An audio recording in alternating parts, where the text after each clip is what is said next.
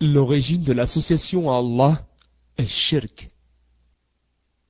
Parmi ce qui a été établi dans la charia, la loi révélée de l'islam, et que cette humanité était d'au début une seule nation sur la vraie unicité, est tawhid.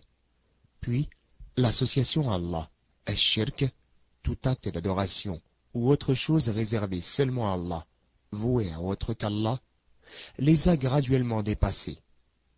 La base de ceci est la parole d'Allah le Très-Haut. Les gens formaient à l'origine une seule communauté croyante, puis, après leur divergence, Allah envoya des prophètes comme annonciateurs et avertisseurs. Surat al-Baqarah, la vache, verset 213. Ibn Abbas, qu'Allah l'agrée, a dit, entre Noé et Adam, il y a eu dix générations. Tout était sur la charia, la loi de la vérité, puis ils ont divergé. Ainsi, Allah a envoyé prophètes comme porteurs de bonnes nouvelles et avertisseurs. Hadith rapporté par Al-Tabarani et Al-Hakim. Ibn Urwa al-Hanbali a dit Cette parole refute ces historiens des gens du livre qui prétendent que Qabil, Cain et ses fils étaient des adorateurs du feu. Je dis En cela est aussi une réfutation de certains philosophes et athées qui prétendent que la base naturelle de l'homme est l'association à Allah, shirk, et que l'unicité, est tawhid, s'est développée en l'homme. Le verset précédent réfute cette revendication aussi bien que deux hadiths authentiques suivants. Premièrement, la parole du prophète Mohammed, paix et bénédiction d'Allah sur lui, qu'il rapporte de son Seigneur.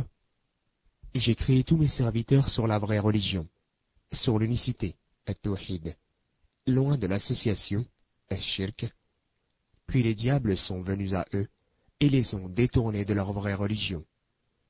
Ils ont rendu illicite aux gens ce que j'ai rendu licite pour eux, et ils ont commandé d'associer à mon adoration ce sur quoi je n'ai descendu aucune preuve. A rapporté par Muslim et Ahmed. Deuxième hadith. La parole du noble prophète, paix et bénédiction d'Allah sur lui, chaque enfant naît sur la fitra, la nature innée, mais ses parents font de lui un juif, un chrétien ou un adorateur du feu. Il ressemble à la manière dont un animal donne naissance à une descendance naturelle. Avez-vous remarqué aucun nouveau-né mutilé avant que vous nous le mutilez? Note du traducteur. Ibn al-Athir a dit dans An-Nihaya, Al-Fitr signifie commencer et créer, et al-fitra est la condition résultant de cela.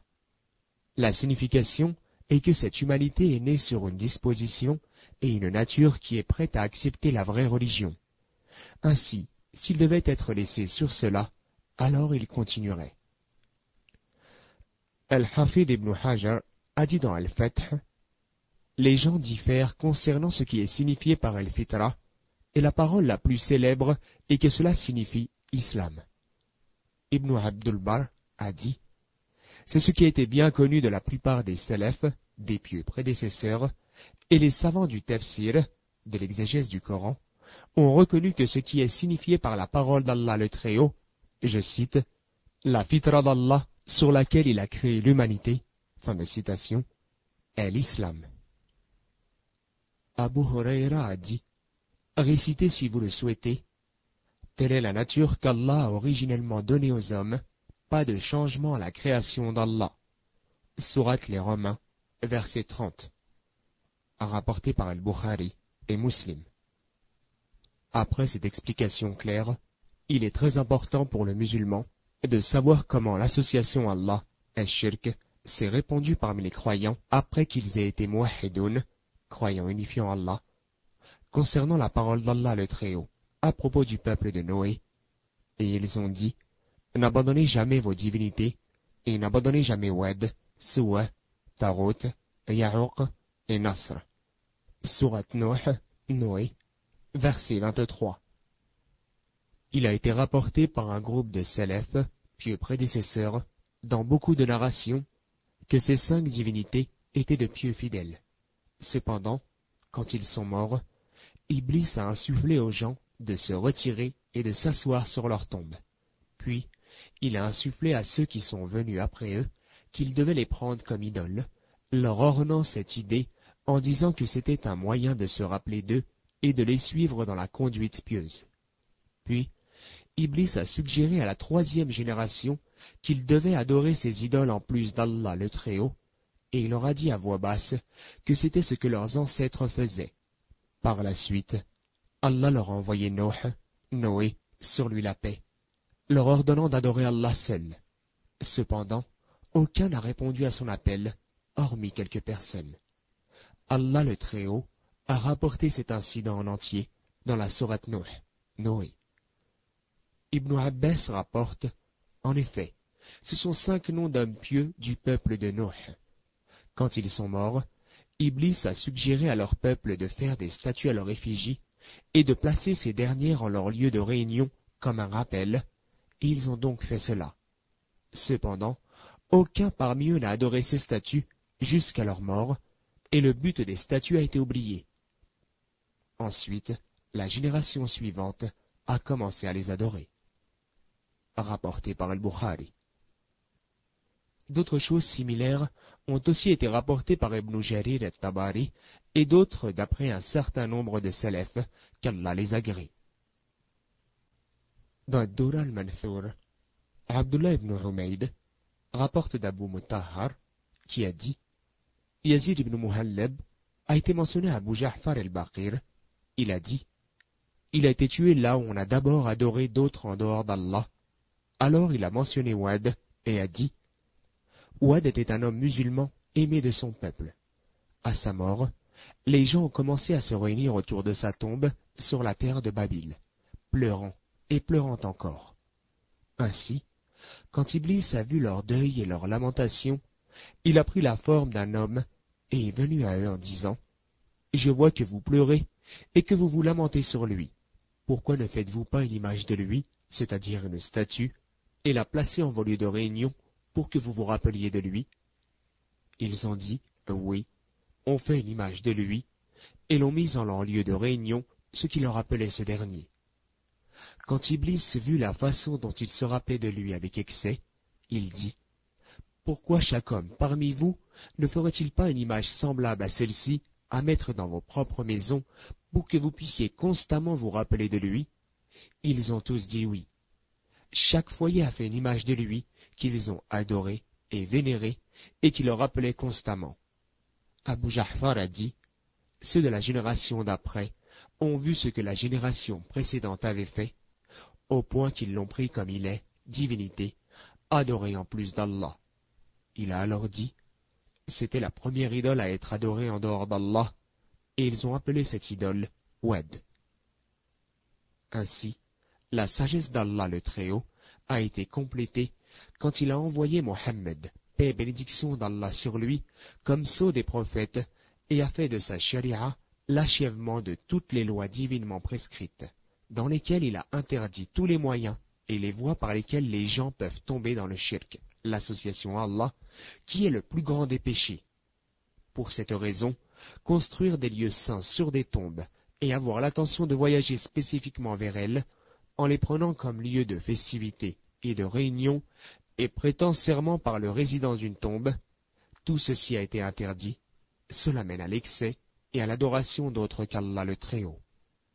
Ceci encore plus vrai à une époque où la science diminue, l'ignorance augmente, où il y a peu de conseillers sincères à la vérité, et où Iblis coopère avec les hommes et les djinns pour dévier l'humanité de l'adoration d'Allah l'unique, le Très-Haut. Que la clémence et les bénédictions d'Allah soient sur notre prophète Mohammed, sa famille, ses compagnons et sur quiconque le suit. Les causes d'augmentation ou de diminution de la foi. Louange à Allah et que la paix et la bénédiction d'Allah soient sur le dernier des prophètes. L'attention des prédécesseurs a augmenté leur foi. Omar qu'Allah disait à ses compagnons, Venez, nous allons augmenter notre foi. Ibn Mas'ud disait, Asseyez-vous avec nous, nous allons augmenter notre foi. Il disait dans ses invocations, Ô Allah, augmente-moi ma foi, ma certitude et ma compréhension dans la religion. Mouhed, qu'Allah disait Asseyez-vous avec nous, nous allons avoir la foi un moment. Les causes d'augmentation de la foi. Premièrement, apprendre la science religieuse. Allah le Très-Haut dit Parmi ses serviteurs, seuls les savants craignent Allah. Surat le Créateur, verset 28. Réciter le Coran avec méditation et compréhension.